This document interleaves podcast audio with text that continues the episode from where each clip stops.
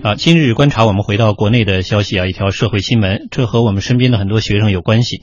现在暑假到了啊，很多呃大学生需要有一个暑假实习。那因为学校规定，这个实习期和考研准备期或者其他的一些个人计划撞了车，有一些大学生就开始寻思着找个关系开个实习证明，就不用去了。那最近就有媒体调查发现啊，确实在网上还能够。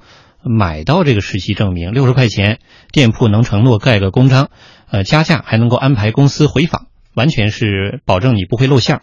那专家也有表示说，商家私刻公章就是涉嫌违法了。我们来听央广记者冯月的报道。记者在淘宝网搜索关键词“实习证明”和“实习章”，页面为根据相关法律法规和政策无法显示，但如果搜索“实习报告”，则瞬间跳出一百多个相似服务的店铺。记者选择了一家分类为办公服务、提供实习报告鉴定模板的店铺，通过 QQ 号添加为好友。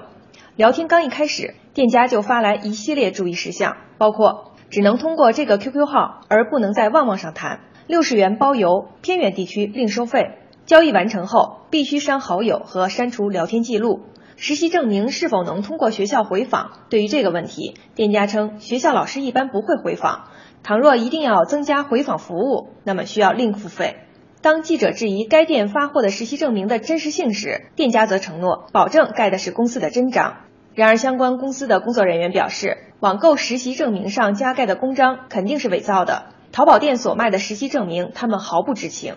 北京泽博律师事务所周泽律师认为，根据刑法第二百八十条规定，伪造国家机关、公司、企业印章，如情形严重，构成犯罪。周泽律师说，如果淘宝电商私刻的印章只为学生提供实习证明，没有引起严重的社会危害，这些店家的行为不构成犯罪。但这种行为破坏了学校的正常管理秩序，可以结合治安管理处罚法来进行处罚。根据《治安管理处罚法》第二十三条的规定，这些店家扰乱教学不能正常进行，尚未造成严重损失，可对其进行罚款或拘留。另外，公司获知淘宝店家私刻公司印章的情况，可向公安机关进行举报。周泽律师表示，这件事情最大的问题在于学生，学生明知造假还要尝试，一是说明学生不诚信，二是说明学校管理不够严格。他建议学校要加强教学管理。将学生此类行为记录到诚信档案，从而加强制约学生这类行为。呃，大学生要实习啊，结果呢，这个实习过程中有冲突，那好像现在通过这个网络，好像什么都能买到，呃。这个听众朋友也通过网络留言的方式发表了不少观点啊，在微博中也欢迎大家继续来到中国之声的微博。这位朋友叫 L 和 L Y L 说花钱的都是不及格的，呃，还有一位叫金小妖说这竟然还要花钱，这反而是提醒了很多朋友。呃，鼠仔的账号说每个人其实都有自己安排。呃，是不是这个规定也有点死？必然会有人不去吗？招内天天他说上有政策下有对策，关键还得看自身的意愿。我觉得凡事啊不能强求。毛毛想胖子说学校旁边就有小卖部，他就能够随便盖章，这个事儿已经不奇怪了。哎呦，都发展到这样了。呃，来听听直播间两位观察员的点评啊，白老师，这个刚才报道又说有的人怪这大学生啊，嗯嗯，大学生不地道。还有人怪这个造假的不好，嗯，他要你就给压，嗯，你还造假也是。实际我觉得问题的关键是在实习上，嗯，或者说问题的关键在实习证明上，嗯，这个是假的，是真的，关键是弄回来之后它有用，嗯，假的怎么了？也没人查是真是假，开回来之后学校认就行了。其实本质的是实习变了味儿，嗯，实际好多时候这个学生去实习到单位实习不是实习去了。去那个单位打打水、扫扫地，对，是吧？然后那个也正经事儿也没干，然后待个几个月，嗯，然后弄了一证明回学校，就是为了毕业。其实我想起当时我上大学最后的这个实习呢，是语言调查，我觉得还是挺有意义的。哦，是的，因为学了这个四年的语言学嘛，嗯，到底是方言是什么样的啊？这个。整个了解一下，我们去的是湖北咸宁哦，那个地方是几种方言，有客家话哦，客家话保留古韵，保留又比较多。然后在那个地方我们调查，很有意思啊。呃，很有意思。嗯虽然说现在我都不记得是咋回事了，嗯但是当时觉得收获特别大。这个项目现在说起来都让人觉得很有趣。嗯呃，但是现在的实习不是那样的，不是有组织的，大家一块去，有经费保证，住在那里嗯待待两一两个月。现在好像都是分散，你自己去找，就是有点放羊了你自己去找，你到底实没实习，谁也不知道。对然后学校认的是拿个证明来，嗯哎，盖个章就行了回访一下，这事儿就交差了哎有没有确认你确实是实了习了？嗯哎，然后我就比如说跟徐斌商量好，徐斌你给我开个实习证明，然后我们学校回访你，嗯你就说这人来过，来过撒了。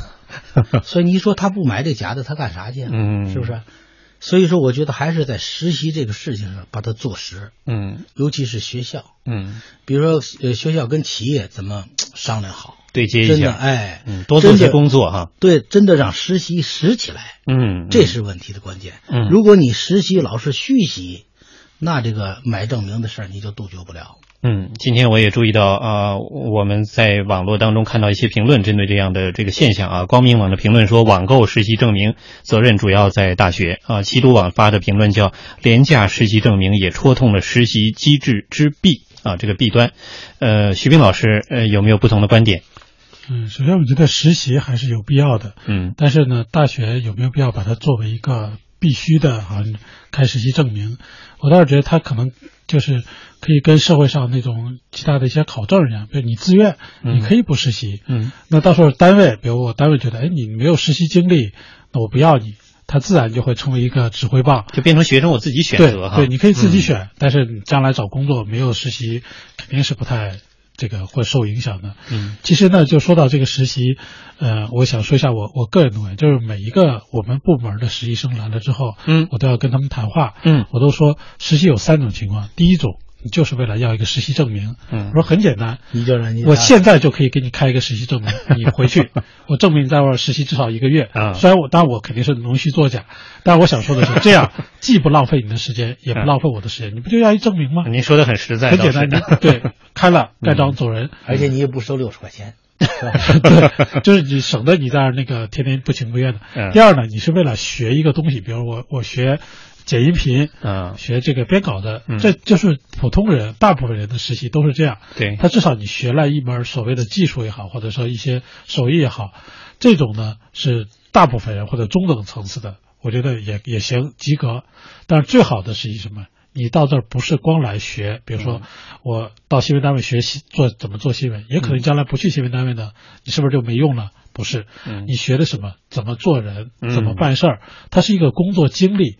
你到时候你会找工作的时候，你跟人说，我这段我不是光学会了编稿子，嗯我是学会了我就相当于走向社会的第一步嘛，学会了怎么相处，怎么办事，怎么完成任务，怎对么克服困难，怎么自己主动积极的去做一个事儿。对，也包括，比如说我我相信这个实习证明，我为什么觉得没用？嗯当然，别的单位我不知道，比如至少新闻单位，比如你在我这儿实习了，单位将来比如说你正式找工作的时候，这个招聘单位，因为我也参加过这个这个招聘，所以当过评委嘛，嗯你你那实习证明我看都不会看，嗯没有任何意义。嗯我看什么？你说，哎，我在这个中央人民广播电台中国之声新媒体部实习过。嗯我说好啊，你编过什么稿子？我编过什么？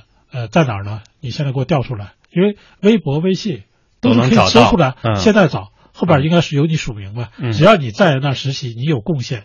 现在好多媒体后边写的叫某某实习生亦有贡献。对对对。然后我们会直接在编辑后边看我们中国生的这两天的微信，大家都可以看到嗯某某（括弧实习生啊）有你的名字呀，嗯拿出来，然后我嗯看看，有据可查。这篇编的不错，嗯。我一下这就是你的作品啊，嗯很简单。你说我证明你写我我有特别有能力啊，我特别好，分儿特别高，我怎么了，我人特别好，没用。来拿出你的作品。嗯那新闻单位可不就这样吗？对对对如果写过写过一篇，这篇稿子比如项目的阅读量十万加，人民日报都转载，甚至年底评了什么什么奖，嗯这就是最有力的证明啊。嗯这不比那实习证明强一万倍吧？嗯所以我是觉得，不是说实习呃不对，是说实习证明其实没啥必要，就有点像，比如说拿出一个好人证儿，嗯或者拿出一个能人证，证明我是能人，能人根本不需要你拿证明。对，就就像您刚才拿我这个做比喻，我的朋友去调戏妇女了，我有个好人证，跟您说我就是好人，这个还是得具体情况具体考量哈。呃，很有意思，其实看似是一个小事儿，或者说大家有些网友说这还算新闻啊，这现在都习以为常了，你们还拿来说，其实这每一个事情背后都能折射出这个社会的一些变迁，我们需要去探讨的某些细节的问题，折射出的大的呃亟待去解决的也好，还是我们该去思考的问题。那这个才能体现出社会的进步嘛，否则像这个实习能够看出来，它确实是已经落后了啊。多少年前这样的办法是可行的，那现在它是不是出问题了呢？那问题出在哪儿呢？怎么要让这个真正的实习起作用呢？大学生又通过实习，怎么就走向了人生的社会的第一步呢？这个都是值得考量的。呃，但愿我们的新闻也给大家带来思考的角度和路径。